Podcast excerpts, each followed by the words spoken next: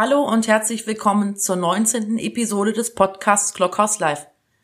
Zu Gast im Talk ist Regine Kreitz, Präsidentin des BDCom, dem Bundesverband der Kommunikatoren, und Director Marketing and Communications von Climate Kick. Themen im Talk sind Regines Aufgaben als Vorsitzende des größten Netzwerkes für Kommunikatoren im deutschsprachigen Raum und der erste digitale Hybrid-Kommunikationskongress 2020 den Regina als Präsidentin des BDCom am 17.09. in Berlin eröffnen wird.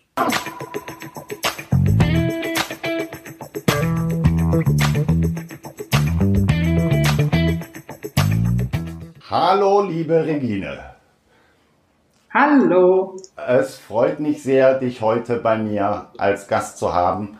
Ähm, ich hatte, glaube ich, noch nie so viel Sorge, dass wir mit der Zeit nicht hinkommen, weil meine Liste der Themen, was ich alles von dir wissen möchte, ist irgendwie immer länger geworden. Ähm, BDCom, viele kennen, glaube ich, noch den Namen BDP. Ich habe auch heute gesehen, auf LinkedIn heißt die auch noch BDP, zumindest in, dem, in, der, in der Urzeile. Ähm, la, lass uns anfangen mit, mit Climate Kick. Was ist deine Rolle und seit wann bei Climate Kick und wer ist das? Weil ich glaube, das ist eine, eine Aufgabe, die du hast, die noch nicht alle unsere Zuschauer kennen. Ja, ich bin bei Climate Kick seit Mai dabei und äh, Climate Kick ist die Agentur der EU für klimafreundliche Innovationen, besteht schon seit zehn Jahren, ist europaweit aktiv und KIC, das steht für Knowledge and Innovation Community, also eine Wissens- und Innovationsgemeinschaft. Und wir haben jetzt natürlich sehr, sehr große Aufgaben mit dem European Green Deal, also mit dem europäischen Green Deal von äh, von der Leyen und auch der sogenannten Green Recovery, also dem großen, großen Paket, was jetzt geschnürt wurde von der EU, um äh, die Europäische Union wieder aus der Pandemie äh, herauszubringen und zwar unter dem Hashtag Build Back Better, also alles auf Englisch, aber es ist, wird in unserer Branche verstanden. Ähm, also da haben wir große Aufgaben, eben diese Thematik auf die Straße zu bringen. Spannende Aufgabe. Inhaltlich kommen wir da, kommen wir da gleich nochmal zu. Ähm, lass uns mit der, mit der BDCom anfangen. Ich kann mich erinnern, ich glaube, letztes Jahr auf dem Kommunikationskongress habt ihr den BDP, BDCom Switch bekannt gegeben. Ähm, ihr habt auch viel veröffentlicht, warum der Begriff Pressesprecher äh, gar nicht mehr so stimmt. Da fand ich interessant, dass das eines eurer Argumente gar nicht das Thema war, es geht nicht nur um Presse, sondern ihr habt gesagt, es geht auch nicht nur um, um Sprecher. Also das fand ich, fand ich sehr interessant, auch sehr spannend, wie, wie dort auch der BDCom sich, sich so aufstellt, dass er sowohl das Thema kanalübergreifend als auch das Thema Rolle im Unternehmen ähm, in den Vordergrund stellt. Wie, wie entwickelt sich das? Was ist der Unterschied heute zu BDP vor einem Jahr, vor anderthalb Jahren? Also ich glaube, wir sind immer noch dabei, diesen großen, äh, diesen großen Wandel zu würdigen. Eigentlich war es ein natürlicher Wandel, ein Wandel zur richtigen Zeit, aber trotzdem für einen Verband ein sehr großer Schritt.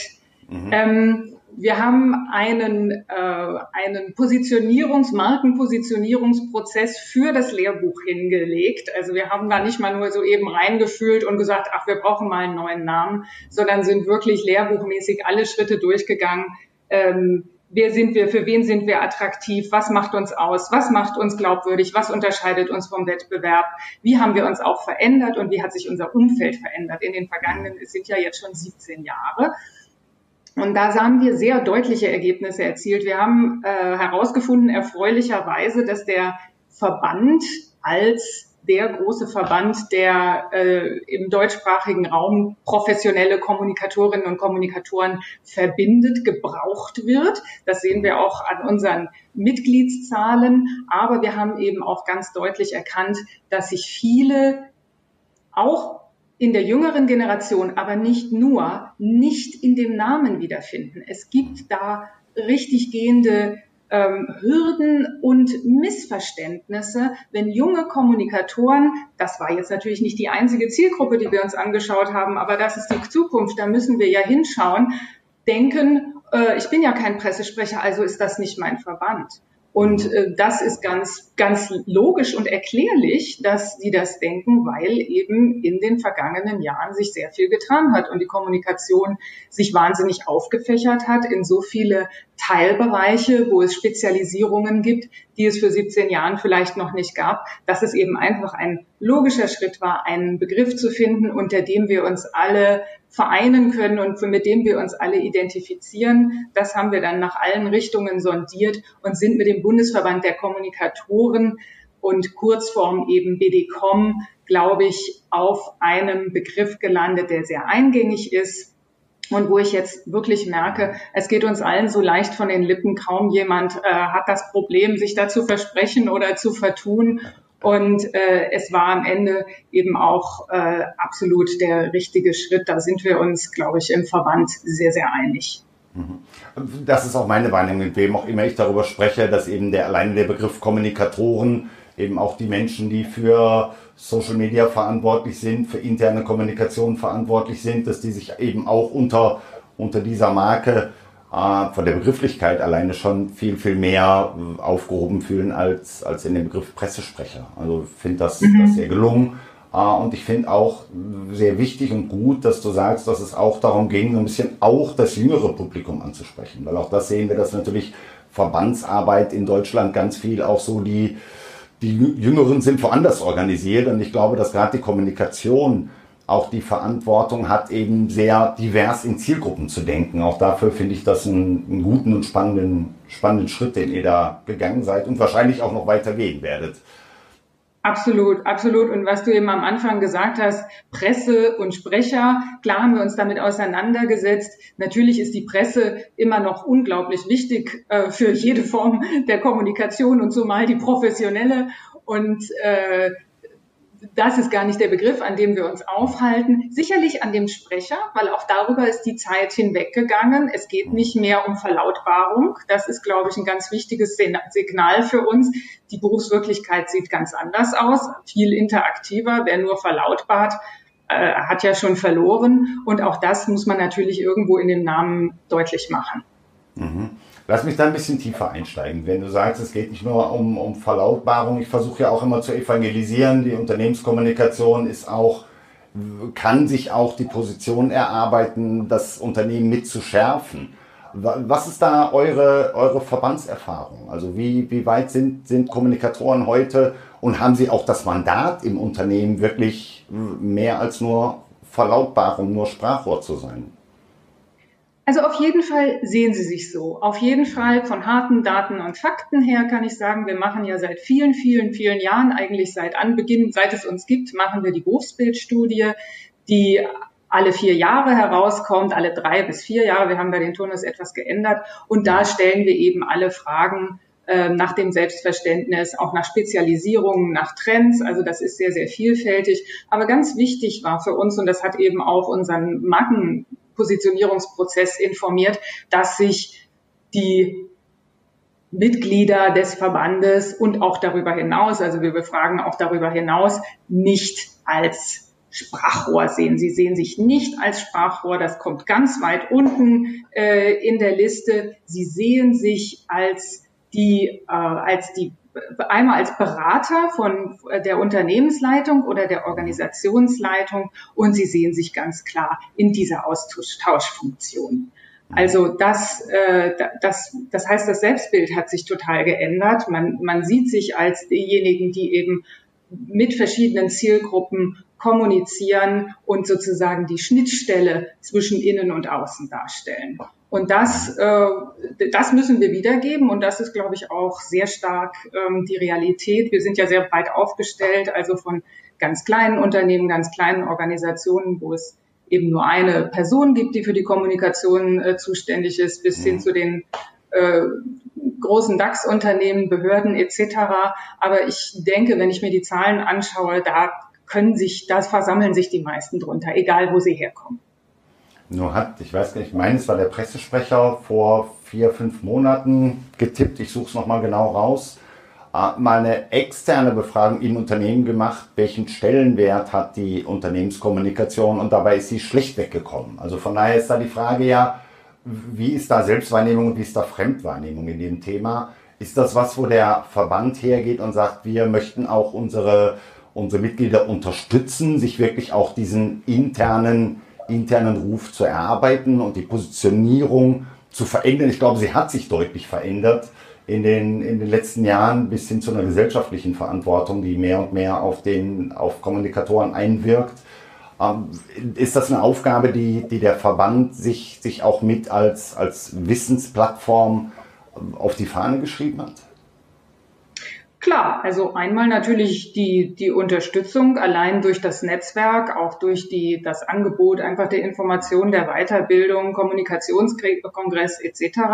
Mhm. Grundsätzlich sind wir als, als Verband, der diese, diesen Beruf vertritt, immer der Meinung, dass ähm, ein noch viel größeres Gewicht in Unternehmen und Organisationen haben sollte. Und so treten wir natürlich auch auf und versuchen eben mit unseren Mitteln auch nachzuweisen, wie groß und wichtig ähm, der Beitrag der Kommunikatoren ist. Und ich muss persönlich sagen, ich habe immer wenig Verständnis dafür, ähm, wenn, äh, wenn das unternehmensintern nicht sofort so gesehen wird. Also da muss man, glaube ich, äh, muss man, glaube ich, äh, sehr viel, ähm, ja, auch einen langen Atem haben. Aber ähm, wenn wir uns die jetzige Situation anschauen, wenn, also alles ist anders durch Corona, das ist klar.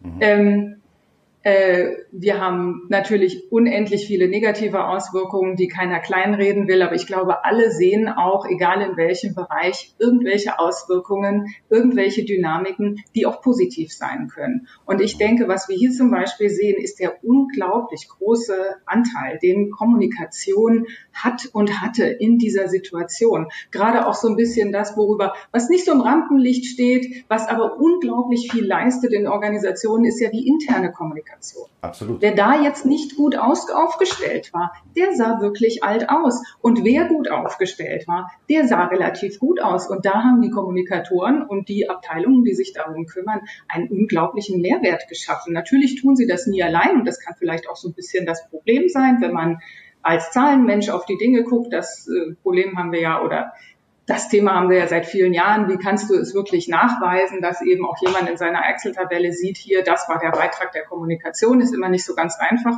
Aber ich glaube, jeder, der klar denkt, der kann das jetzt sehen. Ähm, was, äh, wie unglaublich wichtig dieser Beitrag war und wie sehr im Vorteil Organisationen waren, die sich hier, sich hier gut aufgestellt hatten und im ganzen Bereich natürlich der digitalen äh, Kommunikation ebenfalls. Also ich sage mal nur so als Beispiel das Abenteuer äh, digitale Hauptversammlung. Ähm, da sind natürlich einige große Unternehmen ins Schwitzen gekommen und konnten auch nur froh sein, dass sie Top-Profis da sitzen hatten, die das für sie gewuppt haben. Das waren Kommunikatoren. Sollte man nicht vergessen. Mit einer Leiterin einer internen Unternehmenskommunikation von einem DAX-Unternehmen gesprochen und ich fand sehr, sehr interessant, wie deutlich die Dame mir zwei Dinge rausgearbeitet hat, was sich in der Pandemiezeit für sie verändert hat. Das eine ist das, was du angesprochen hast, eben, dass einfach die, die Stellung und die Wichtigkeit im Unternehmen natürlich deutlich sichtbarer geworden ist. Und das zweite war, dass die Rolle mehr Content Hub zu sein und nicht Content Erfinder oder Content Owner zu sein, dass auch das eine Riesenbeschleunigung im Unternehmen bekommen hat. Also dass eben die Unternehmenskommunikation, und ich glaube, das gilt für intern genauso wie für extern, sich nicht als der Erfinder der Geschichten, sondern so als der der Kanal der Kommunikation versteht. Würdest du dem, dem generell zustimmen oder ist das eine, eine Ausnahmebetrachtung aus deiner Erfahrung? Nein, also würde ich generell zustimmen. Also Erfinder des Contents sollten wir natürlich grundsätzlich nicht sein. Nicht? Wir bereiten ihn auf, wir machen ihn verständlich, wir schauen, in welche Kanäle er passt etc. Und ähm, dieser Trend verstärkt sich natürlich auch dadurch, dass man viel stärker mit Mitarbeitern kommuniziert, viel stärker mit Stakeholdern kommuniziert und einfach, das ist ja die Quelle des, das ist ja die Quelle der Inhalte. Nicht? Und das, glaube ich, dafür haben wir Kommunikatoren ein sehr gutes Verständnis und ähm, damit kämpfen wir natürlich auch manchmal, wenn in bestimmten Stellen eben irgendetwas einfach nicht existiert, dann können wir es auch nicht erfinden, dann machen wir uns unglaubwürdig. Und äh, das ist einfach so die, vielleicht der Reiz, aber auch so ein bisschen die Krux so einer Schnittstellenfunktion, dass man das dann natürlich auch intern klar machen muss. Aber würde ich total unterstreichen, wenn ich das richtig verstanden habe, was die ja. Kollegin mit dir besprochen hat, ähm, würde ich das, egal ob intern oder extern, total unterstreichen. Mhm. Mhm. Lass uns noch, noch für den Moment bei eurer Arbeit im, so in der, in der Netzwerkverantwortung der, der Kommunikatoren bleiben. Ähm, mit dem Wechsel von dem von Pressesprecher in der Namensgebung ähm, nehme ich euch auch viel mehr wahr als eine Organisation, die auch andere Kanäle mit adressiert, ähm, die auch kritisch auf Dinge reagiert. Ich hatte dir unter vier Augen mein großes Kompliment schon ausgesprochen auf deine, auf deine Aussage, wie Pressearbeit funktioniert und wie sie nicht funktioniert, wird die Studie nochmal noch mal gleich verlinken, wo es auch darum ging, wie, wie nutzen wir unsere, unsere Reichweite in der Gesellschaft und unsere Verantwortung in der Gesellschaft und das eben nicht nur über Presse. Ich glaube, wir sehen auch da, dass das, was wir so vor Jahren nur als Marketingentwicklung wahrgenommen haben, auch gerade jetzt in der Krisenzeit eine gesellschaftliche Entwicklung ist, dass die Gesellschaft sich in Kanäle und in Echokammern wiederfindet. Ist das ein Thema, wo, wie positioniert euch da in der, in der Pressearbeit versus der anderen Kanalarbeit? Oh, das ist jetzt aber eine Frage mit sehr vielen Facetten. Weiß ich gar nicht, wo ich, wo ich anfangen soll. Ich fange mal an mit unserem Claim. Der Claim mhm. des, des Verbandes ist genauso wichtig wie der Name, der lautet Kommunikation verantworten. Und mit mhm. diesem Claim haben wir einen großen internen Zuspruch eben auch erreicht und haben sind uns dessen bewusst geworden, was unterscheidet uns von anderen Kommunikationsprofis. Und das ist, dass wir halt langfristig Verantwortung tragen für das Unternehmen oder die Organisation und deren Kommunikation, in der wir eben tätig sind. Und es hat aber, dieser Claim hat noch mehr Facetten und das spielt mehr darauf an, was, was du eben gesagt hast. Das ist natürlich mit der Anzahl der Kanäle, auch mit der Anzahl von alternativen Möglichkeiten zu kommunizieren, wächst die Verantwortung. Mhm. Die Verantwortung wächst sicherlich auch, ich sage das jetzt ganz, ganz vorsichtig, ähm, je weniger die Pressearbeit das einzige Mittel der Wahl ist, wie es eben ja nun mal in vordigitalen Zeiten ganz klar war. Und damit wächst die Verantwortung und ähm, das ist etwas, was wir, was wir deutlich machen wollen und was, glaube ich, auch die Berufsrealität ganz stark, ganz stark bestimmt. Und ich bin auch absolut dafür und sehe das auch als mit einer Aufgabe des Verbandes. Ich bin ja auch ähm, im äh, Deutschen Rat für Public Relations, äh, wo sich alle Public Relations Verbände, die großen zusammengeschlossen haben, um so eine, um, um eben auch so eine Hygienefunktion einzunehmen, dass wir also wirklich auch vor der eigenen Haustür kehren und sagen, da wo diese Verantwortung eben nicht so wahrgenommen wurde, wie es sich gehört, da müssen wir dann auch nachhaken und das, ähm, das regulieren im Rahmen unserer Möglichkeiten. Mhm. Funktioniert da Verbandsarbeit in Zusammenarbeit mit Presse? Also wird Presse einfach ein Kanal oder wird Presse auch Distributionsweg für für die Unternehmenskommunikation? Also Presse hat immer noch eine herausgehobene Rolle. Media Relations ist immer noch, ich würde halt nicht mehr sagen, so wie, wie es eben früher war, und daher stammt ja auch unser Name, die absolute Königsdisziplin. Früher, als wir gegründet wurden, da war das einfach, man konnte so ein bisschen unter Pressesprecher, Pressesprecherin alles subsumieren. Das geht jetzt einfach nicht mehr. Ich glaube, das Verhältnis zur Presse ist, also wir sind nicht beste Kumpels. Wir sind nicht äh, in irgendeiner Form zwei Seiten derselben Medaille. Wir sind einfach, also wir bedingen einander. Das ist klar. Und ich glaube, in Ländern und in äh, Systemen, wo es eine starke Presse gibt, da tut das der professionellen Kommunikation sehr gut. Mhm. Mhm das schaukelt sich gegenseitig hoch, denke ich. Das bedingt einander. Und ähm, genau. klar sehen wir natürlich auch, da wo das nicht der Fall ist, da leidet nicht nur die öffentliche Kommunikation, da leidet nicht nur die öffentliche Debatte, da leidet sogar die Demokratie. Und da sehe ich uns natürlich auch, auch als einen Player. Also das jetzt mal mit der ganz großen Linse. Wir können da auch gerne noch ein bisschen mehr ähm, reinzoomen, aber ähm, das ist so meine Beobachtung. Na, ich würde schon, ohne dass wir die ganz große Linse zu Ende definieren können heute, äh, würde ich schon gerne nochmal darauf eingehen. Diese, denke, wir sehen, dass die, die Pressearbeit und die Arbeit an der Presse vorbei in anderen Kanälen, meine, die, die, der, der große Blick nach Amerika hat uns alles, alle gelehrt, äh, dass es die Kanäle, die eigenverantworteten Kanäle und die über die Gatekeeper-Funktion der Presse verwalteten Kanäle, wenn die in ein Entweder-Oder schlagen, das ist nur auch keine gute, gute Thematik. Ich glaube, die Kanäle müssen sich gegenseitig unterstützen. Ähm, und ich weiß, dass, dass ja auch viele, viel in der Presselandschaft die sozialen Netze an Bedeutung gewonnen haben. Ich kann mich erinnern, vor knappen zehn Jahren hat man noch mit, mit Rundfunkanstalten in Deutschland über die, über die Nicht-Notwendigkeit von Twitter gesprochen. Also ich glaube schon, es findet ja, es findet ja auch das Bewusstsein statt, dass die Qualitätskontrolle und die Gatekeeper-Rolle der Presse für uns alle ein ganz, ganz wichtiges Gut ist aber dass wir trotzdem die Individualisierung und den Distributionskanal von freien Kanälen benötigen. Wie stellt ihr euch als Verband da auf, um, um diesen, diesen Themenmix und auch die gesellschaftliche Verantwortung, die damit einhergehend von Amerika zu lernen, der auch immer mehr auf die Unternehmenskommunikation einzahlt? Ja, wir, also als Verband stellen wir uns natürlich nicht so auf, dass wir sagen, so und so muss man das machen. Also ich glaube, das ist sehr unterschiedlich, je nach Geschäftsmodell, je nach, äh, je nach Zielgruppen, die man bedient, je nach dem ganzen Umfeld, in dem man unterwegs ist. Ich würde auch ganz vorsichtig sein zu sagen, ich glaube, der Normalfall ist nicht, dass irgendetwas an der Presse vorbei gemacht wird.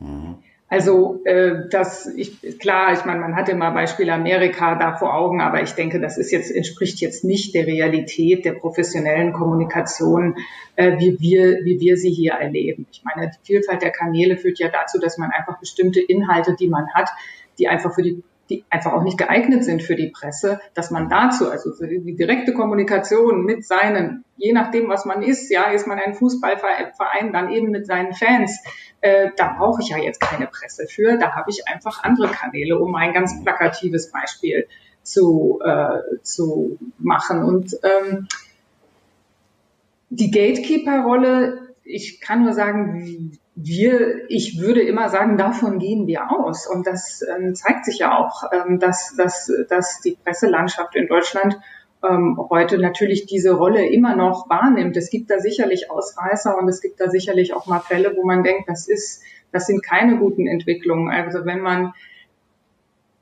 die große digitale Freiheit führt eben dazu, dass erstmal jeder alles behaupten kann. Mhm.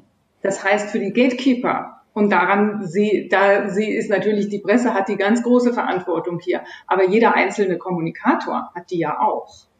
Genau, ähm, den Nachsatz, den finde ich, finde ich ganz spannend und ich, ich, sehe auch, dass da in vielen Unternehmen wirklich genau diese, dieses Bewusstsein jetzt gerade geschärft ist. Ja, absolut. Also das denke ich, das war auch so der Schlenker auf unseren Claim. Mhm. Ähm, da kommt das, äh, das ist, diese Reflexion steckt da dahinter, dass du natürlich durch die Vielfalt der Kanäle, durch dieses nicht durchgängig von Gatekeepern, äh, von externen Gatekeepern ähm, beäugt zu werden, ähm, dass das zu mehr Verantwortung führt, die man, die man einfach wahrnehmen muss. Ja, ja. Ich sehe gerade auf meinem Kontrollbild, dein Bild ist eingefroren. Ich höre dich super klar und deutlich, aber dein Bild ist gerade eingefroren. Ja, und es ist in einer, einer ganz schrecklichen Pose eingefroren. Okay. Das sind die digitalen. Das sind die digitalen Kanäle, auf die kommen wir auch. Probleme, genau. Ich muss damit jetzt leben.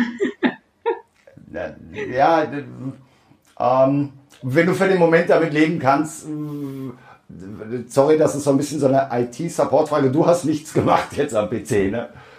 Ich habe nichts gemacht. Ich kann auch jetzt wirklich hier, äh, wisst ihr nicht, ich kann ja nur raus und wieder rein und ich glaube, das wollen wir jetzt den nee, Zuschauern das, nicht das, das wollen wir den Zuschauern nicht zumuten. Lass uns auf den, auf den Inhalt weiter konzentrieren. Ähm, Finde ganz spannend und auch sehr, sehr wichtig, mit welcher Nüchternheit du das sagst und auch in der, in der Verantwortung des, des Verbandes darstellst. Dass eben die, die, die Verantwortung nicht die sein kann, äh, auf welchem Kanal kommuniziere ich, sondern dass über die, über die Inhalte steuerst und auch den, den Kanälen den, den Zusammenhang Kanal zu Zielgruppe ähm, ja, akzeptierst. Ich glaube, auch da sehen wir in vielen Ländern, dass, dass so wirklich der, der Streit zwischen Presse- und Nicht-Pressekanälen einfach zu einer noch, noch mehr Diversifizierung bis hin zur Spaltung der, der Zielgruppen führt. Wie, wie weit sieht sich auch der, euer Verband auch durch die Namensänderung ähm, auch modernisiert, auch in anderen Kanälen, auch in der Fragestellung, was die, was die direkte, direkte Kommunikation angeht? Also ändert, ändert da euer von Pressesprecher in Kommunikation, ändert das auch so den, den eigenen Blumenstrauß für euch? Also ich glaube nicht. Ich glaube, es war halt einfach wirklich eine Sache, die wir schon die all die Jahre zuvor gelebt haben mhm. und äh, jetzt einfach extern zum Ausdruck bringen mussten, ganz dringend, weil es tatsächlich anfing, Missverständnisse zu geben. So, also ich glaube jetzt nicht, dass wir erst durch diese Weiterentwicklung der Verbandsmarke drauf gekommen sind, ähm, wie sich unser Berufsbild verändert hat, wie sich unsere Verantwortung da verändert hat und wie eben wir äh, natürlich alle jeden Tag immer nachjustieren müssen, immer überlegen müssen und immer gucken müssen, wie wir in unserem Umfeld halt am besten und am und verantwortungsbewusst professionelle Kommunikation betreiben. Und äh, ich denke, dass man ähm, da muss man mit den Realitäten leben wir ja alle. Und äh, ich, ich denke, eine Sache ist extrem wichtig in diesen Zeiten und das sind professionelle Standards. Professionelle Standards auf unserer Seite, professionelle Standards auf der Seite der Medien. Wir werden auch gemeinsam und mit den tollsten Ideen jetzt erstmal nicht verhindern können, dass es wahnsinnig viel Desinformation gibt. Sehen wir ja jetzt auch in der Corona-Krise, dass es, äh, ne, dass es, äh, dass es eben auch durchaus ähm, äh, Angriffe gibt, äh, wo sehr viel dahinter steckt, die einfach versuchen, Gesellschaft zu spalten und, äh, und äh, zu destabilisieren. Das, das, das wissen wir ja alles, darüber weiß man sehr viel. Man kann jetzt auf unserer Ebene jede, jedwede, äh, jedwede Initiative hier wehrhafter sozusagen zu werden, natürlich unterstützen. Also das, was auch eben die Europäische Union jetzt mit dem Digital Service Act versucht. Es wird ja viel versucht und äh, also es ist ein, ein bisschen ein, ein Feld, in dem tatsächlich auch Innovation gefragt ist.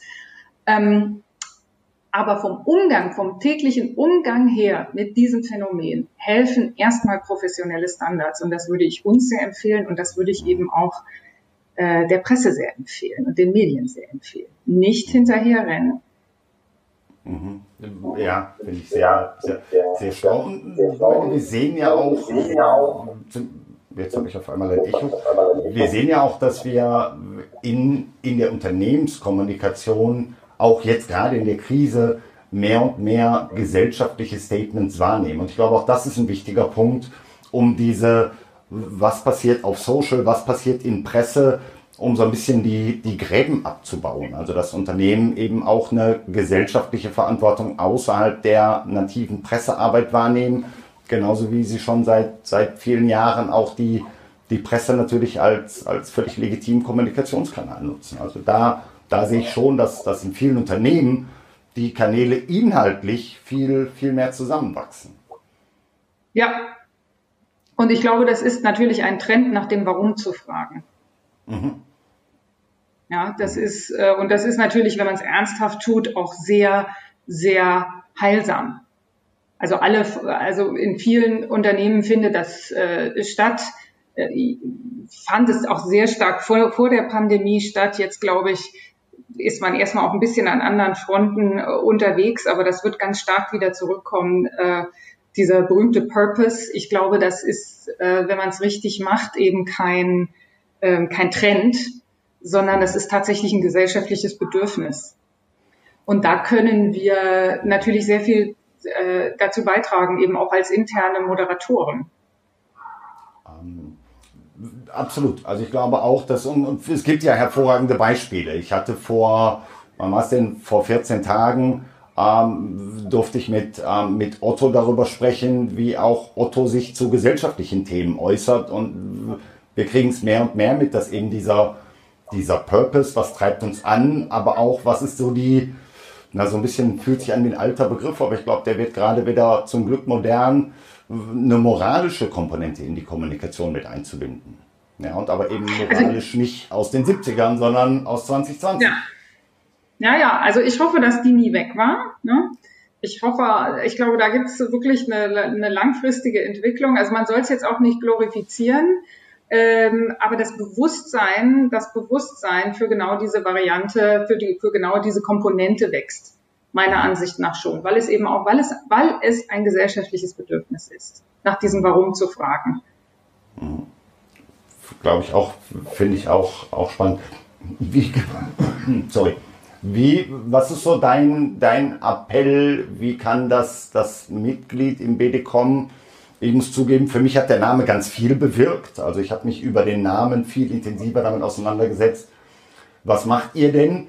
Äh, habt da auch darüber dann, dann viele tolle Menschen in dem Verband kennengelernt.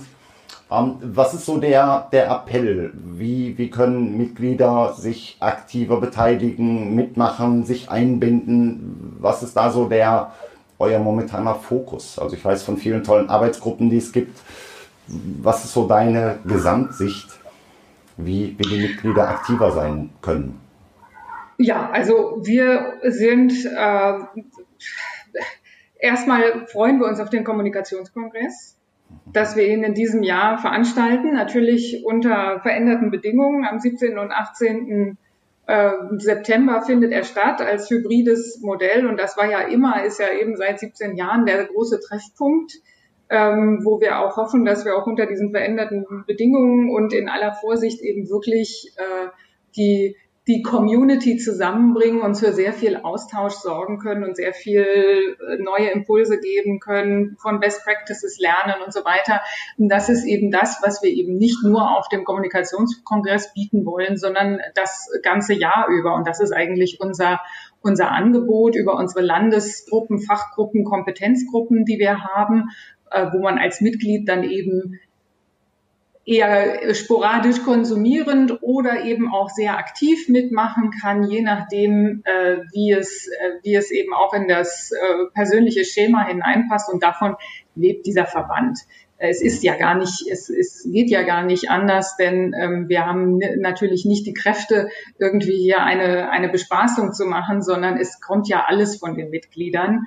Und ähm, das ist, glaube ich, das, was den, was den Verband ausmacht. Und da ist natürlich jeder Kommunikator und jede Kommunikatorin willkommen, gerade auch diejenigen, die vielleicht aufgrund dieses Missverständnisses mit dem Pressesprecher, Pressesprecherin sich ähm, in, den, in den letzten Jahren nicht so identifiziert haben. Und da sind wir auch gerade dabei, jetzt eine Kampagne aufzusetzen, die das nochmal ein bisschen rüberbringen soll, dass es auch äh, jeder Bescheid weiß, dass wir also alle Kommunikationsdisziplinen bei uns ähm, aufnehmen und haben wollen und äh, reflektieren wollen. Und ähm, das wird uns dann hoffentlich auch gelingen. Okay. Also ich kann aus, habe ich schon mal, aus eigener Erfahrung sagen, dass es wirklich, wann immer ich einzelne Arbeitskreise, ob das jetzt thematische Arbeitskreise oder auch regionale Arbeitskreise waren, wo ich angesprochen habe, dass ich mit, mit viel Kompetenz und mit offenen Armen empfangen wurde. Also da, wir haben mit, äh, mit Hamburg zusammen eine Veranstaltung im letzten Jahr gemacht. Ähm, wir sind jetzt mit, äh, mit Patrick dabei, das Thema internationaler Newsroom voranzutreiben. Also da sehe ich schon, dass eben nicht nur die, der, der, na, das, das Dach der, der BDCom äh, durch den Kommunikationskongress für mich primär sichtbar funktioniert, sondern auch wirklich eine tolle Zusammenarbeit auf so einer Peer-to-Peer-Ebene ähm, ja, großes Kompliment, wie, wie das funktioniert. Kommunikationskongress. Absolut, danke, das freut mich. Äh, absolut, also da habe ich wirklich immer gute Erfahrungen gemacht mit einem offenen Visier, die Menschen einfach mal auf, ich nutze da immer LinkedIn, auf LinkedIn einfach mal, mal anzupingen. Kommunikationskongress. Ähm, wie fühlt sich das an für dich? Ist irgendwie alles, für mich ist so das das riesenschöne Klassentreffen, wo man die ganzen Menschen, die man selten sieht, den Arm nimmt, ist dies ja irgendwie anders. Wie, wie ist es für dich, Regine? Ja, ja, ja, das, das, das wird schon anders. Wenn ich an die ganzen äh, Digitalformate denke, hoffe ich, dass dieses Freezing-Problem nicht wieder auftritt, was wir gerade haben. Ja. Aber davon, von diesem Detail abgesehen, ähm, ich glaube, dass es ein großes Bedürfnis gibt, mhm. jetzt in dieser Zeit sich auszutauschen und wir möchten dem eben nachkommen. Es gibt, äh, es ist natürlich eingeschränkt und natürlich wird, also ich stelle es mir so vor, dass der Nukleus, der Berliner Kongress, äh, der dann jetzt tatsächlich auch mit äh, Präsenz äh, stattfindet, dass der so ein bisschen so werden wird wie in der Anfangszeit. Es wird halt einfach sehr viel kleiner. Wir halten äh, alle Hygienebestimmungen etc. akribisch ein und haben eben dieses hybride Konzept, dass wir möglichst viel eben online ähm, dazu holen und alles rausholen, was rauszuholen ist aus der Online- ähm, Veranstaltungs, äh, ähm, aus den Online-Veranstaltungsmöglichkeiten. Wir haben über 100 Stunden Programm, mhm. wow. also sehr viele verschiedene Möglichkeiten. Und äh, ich denke, wir werden das Beste draus machen. Jetzt hat man ja schon ein bisschen Routine damit, einfach immer das Beste draus zu machen, äh, was man eben machen kann äh, unter diesen Umständen. Das haben wir vor. Und ich, ich denke, dass wir auch hier, also es wird sehr, sehr viel Best Practice geben. Es wird sehr viele äh, wirklich äh, the Hot of the Press Berichte geben, wie haben wir dieses oder jenes Problem in der Corona-Krise gemeistert. Und ich glaube, da gibt es äh, da gibt es ein großes Bedürfnis und deswegen freue ich mich natürlich auch auf den Kongress, wie jedes Jahr. Mhm ich freue mich, ich glaube, ich freue mich ein bisschen mehr als jedes Jahr. Für mich ist es wirklich seit Anfang März zum ersten Mal, dass ich wieder auf einer Veranstaltung auch mit einem Mikro sein darf. Ähm, ich freue mich da riesig drauf. Aber ich finde schon irgendwie komisch. Also wie äh, für mich, ich kann das noch nicht richtig mir, mir vorstellen, wie es klappt. Aber ich freue mich riesig und ich finde auch sehr gut, wie ihr mit den Gesundheitsauflagen als, als Hybridveranstaltung macht, dass ihr sagt, der, der Inhalt der Konferenz darf eben nicht fehlen aber es muss jedem eine, eine Wahlmöglichkeit geschaffen werden. Und das Programm, Hut ab. Also ich hatte auch mit Quadriga schon darüber gesprochen. Hut ab, wen, wen und was ihr, wie ihr den Themenmix gebaut habt. Ich freue mich da riesig drauf. Ähm, ich habe seit März heute zum ersten Mal, wenn eine Krawatte an, habe ich für dich gemacht. Und ich werde auch, wow. Freue mich auch, mich am Kommunikationskongress endlich wieder ohne Jogginghose im, auf einer Bühne zu bewegen. Ich freue mich sehr drauf. Und ich finde auch sehr gut, wie, wie schnell ihr auf Hybrid umge umgestiegen seid. Bin sehr gespannt, wie das, wie das funktioniert. Ja, danke schön. Ich, ich auch. Wir werden es dann live erleben, aber es sind also alle Hände sorgen dafür, dass es wirklich klappt und ein gutes Erlebnis wird, egal ob man jetzt vor Ort ist oder am Rechner. Mhm. Ähm, ich bin ja nicht, nicht in dem Komitee irgendwie beteiligt. Ich darf da ganz plump Werbung machen. Der Kommunikator, der da nicht dabei ist, egal ob digital oder präsent, der macht sich doch für mich verdächtig. Also für mich ist das wirklich die, die, der, der Place to be. Und ich werde da auch gerne, gerne weiter deutliche Worte für finden. Hm. Lass uns noch ganz kurz über, auch mit Blick auf die Zeit, ich habe es schon gesagt, das große Risiko, was ich sehe, ist die, die Zeit über Climate Kick sprechen. Ähm, ich habe auch in Vorbereitung für unser Gespräch heute, äh, wollte ich mir natürlich mal angucken, was machst du da, was macht ihr da? Und muss zugeben, das war seit langem mal wieder, dass ich auf einer Webseite mich festgefressen habe und habe dann irgendwie zwei Stunden später gemerkt, ich weiß gar nicht mehr, was ich eigentlich recherchieren wollte, aber super spannend, was da, was da alles passiert. Ähm, kannst du in, in wenigen Sätzen, so klassischen Elevator-Pitch, würde man glaube ich sagen, äh, was ist Climate Kick, was sind die Ziele und die Verantwortlichkeiten und was ist deine Rolle dort? Ja, ich versuche es. Also wir sind die Agentur der EU für klimafreundliche Innovationen. Es gibt uns seit zehn Jahren und wir haben im Grunde genommen eine sehr, sehr gute und erfolgreiche Geschichte hingelegt ähm, im Bereich der Förderung der Förderung technologischer Innovationen, aber nicht nur. Also wir waren die ersten, die wirklich ein maßgeschneidertes ähm, Accelerator, also Förderprogramm für Startups in dem Bereich äh, klimafreundliche Innovationen geschaffen haben, haben da ein, eine große Gemeinde von Startups, die praktisch von der ersten Idee vielleicht noch an der Hochschule bis heute zu einem erfolgreichen Unternehmensauftritt europaweit also mit uns zu tun hatten und auf unsere Förderung zurückgehen. Ähm, wir waren auch und sind auch immer sehr stark im Bildungsbereich gewesen und auch in der Förderung anderer innovativer Projekte. Ähm, was wir gemerkt haben, und das ist eben die Erfahrung, die wir jetzt einbringen, ist, ähm, es reicht nicht. Es reicht nicht, nur auf Technologie zu gucken, vielleicht auch nur auf Finanzierung zu gucken oder eben, was wir auch machen, oder auf Politik zu gucken oder eben auf Bürgerbeteiligung zu gucken. Ich würde sagen, das sind so die vier Elemente, die ein System in Bewegung setzen können. Und das brauchen wir jetzt, wenn wir tatsächlich die Klimaziele der EU erreichen wollen, dann müssen wir Systeme in Bewegung setzen. Mhm. Und das können wir nur, indem wir diese Bereiche verbinden. Also was wir jetzt machen, und das ist eben ein bisschen kompliziert, ich weiß schon, dass ich bin schon im 28. Stockwerk hier mit meinem Elevator Pitch.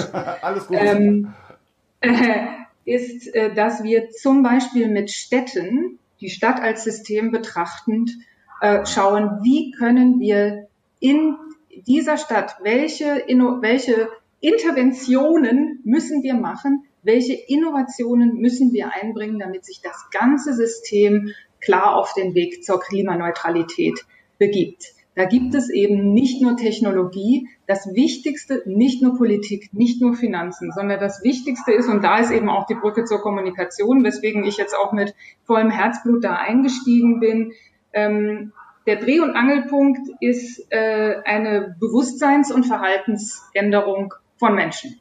Sonst bekommen wir das nicht hin. Okay. Und da sehe ich eben eine ganz große Kommunikationsaufgabe.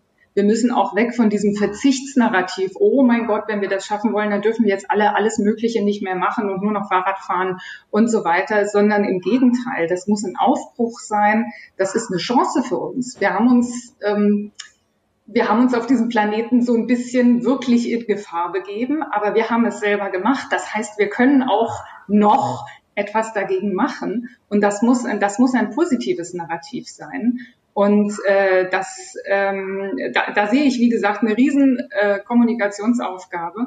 Und ähm, da bin ich doch gerne an vorderster Front dabei. Sehr schön, sehr schön. Also ich kann das wirklich eben nur, nur empfehlen, da, äh, also mich habt ihr als Mitlesenden, Verfolgenden äh, gewonnen, finde das ganz spannend. Und ich finde auch sehr sehr schön und auch sehr toll, dass du das eben nicht darstellst wie einen, einen Job, sondern wirklich wie eine Berufung. Ähm, ja, sehr, sehr schön, spannende Geschichte. Also kann ich jedem empfehlen, sich damit auseinanderzusetzen. Ich habe viel gelernt, auch viel gelernt, wie ihr, wie ihr Kommunikation da in die, äh, in, in den Hebel einer gesellschaftlichen Umdenke bringen wollt. Spannender Punkt. Gut, Regine, wie schon gesagt, die Zeit ist viel zu schnell vorbei. Wir sehen uns am Kommunikationskongress. In Arm nehmen darf ich dich da nicht, aber ich werde dir ganz dolle winken. Ich nehme dich jetzt virtuell in den Arm. Sorry, dass dein Bild eingefroren ist. Das tut mir ganz schrecklich leid, dass wir hier ein technisches Problem haben. So ist eben live. Ähm, ganz herzlichen es, Dank. Ja. Ganz herzlichen Dank für das Gespräch, dass das zeitlich geklappt hat. Ähm, wenn ich für den Kommunikationskongress für Climate Kick irgendwie eine Wiedergutmachung starten kann, sehr gerne. Kannst auf mich zählen. Ähm, wie soll ich sagen? Pass auf dich auf und wir sehen uns am, wer ist es? BCC, BBC, BCC. Im BCC, BCC. Berlin. Genau. Genau. Ich danke dir. Hat sehr viel Spaß gemacht. Ganz auf meiner Seite. Regine, Dankeschön. Hab noch einen schönen Tag. Ebenso. Tschüss. Bis dahin. Tschüss.